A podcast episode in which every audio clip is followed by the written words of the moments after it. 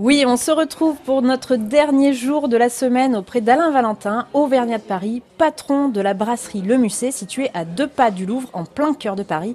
Et aujourd'hui, avec vous, Alain Valentin, on va parler d'une valeur qui fait partie de l'histoire des Auvergnats de Paris hein, et qui vous est chère personnellement.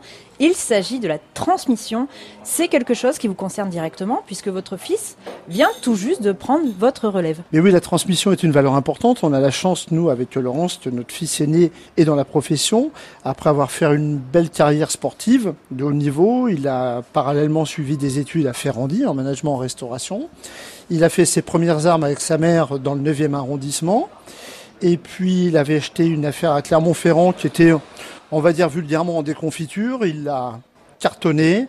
Là, il vient de s'en séparer et du coup, il va venir euh, maintenant au musée prendre les rênes de l'entreprise parce que c'est vrai que depuis qu'il a mis sa patte depuis deux ans, on sent quand même que le musée est en train de progresser.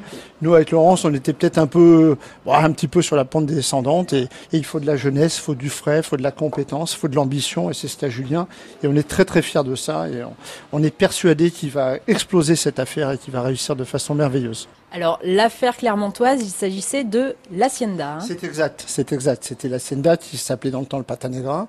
Mais Julien a fait un travail extraordinaire puisqu'il a quand même multiplié le chiffre d'affaires par 17 et il a embauché 13 salariés, ne l'oublions pas. Comment la nouvelle génération peut-elle faire justement pour continuer à faire vivre ce loisir du bistrot à Paris? La nouvelle génération peut le faire vivre sans aucun problème. Après, c'est comme je vous le disais dans, les jours précédents, c'est une question d'ambition.